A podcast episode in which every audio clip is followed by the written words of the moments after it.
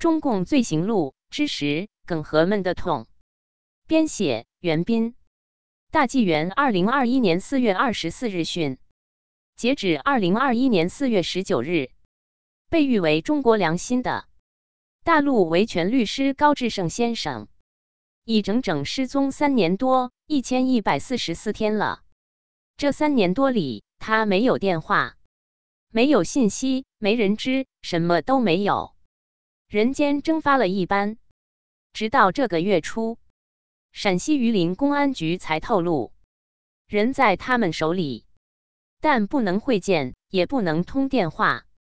算起来，高先生被关押迫害，迄今已长达十六年。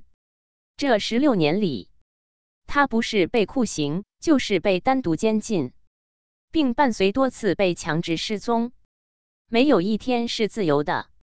但过去数次对他的绑架都没最近这次这么长，这让他的妻子耿和女士有一种越来越强烈的不祥预感。高志胜很有可能已被迫害致死。四月十九日，耿和在推特上发帖说，她曾幻想很快会回到中国与丈夫共同生活。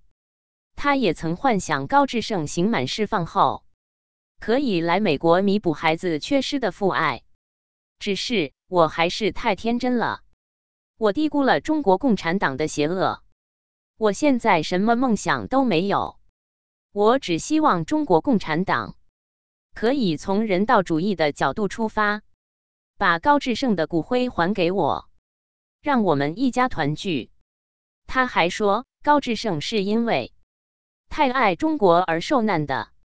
他埋在祖国是他的荣光。如果这个卑微的要求都得不到满足，从今天起，他将把离家最近的中共国领土、中共国领事馆当成高志胜的墓地。以后每逢月初、十五、清明节，我就带着孩子来这里祭拜，直到我死的那一天。一个单薄弱小的普通中国家庭主妇。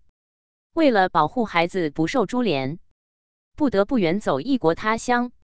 不但无法与丈夫团聚，甚至连他在哪都不知道。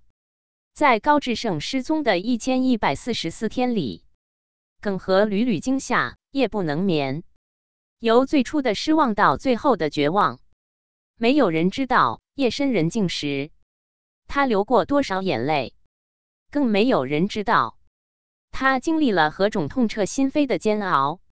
高志胜夫妇的故事，其实是成千上万中国良心犯家庭共同的故事。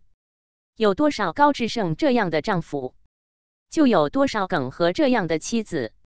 他们的眼泪，他们的痛，是对中共暴政的无声控诉。责任编辑：高毅。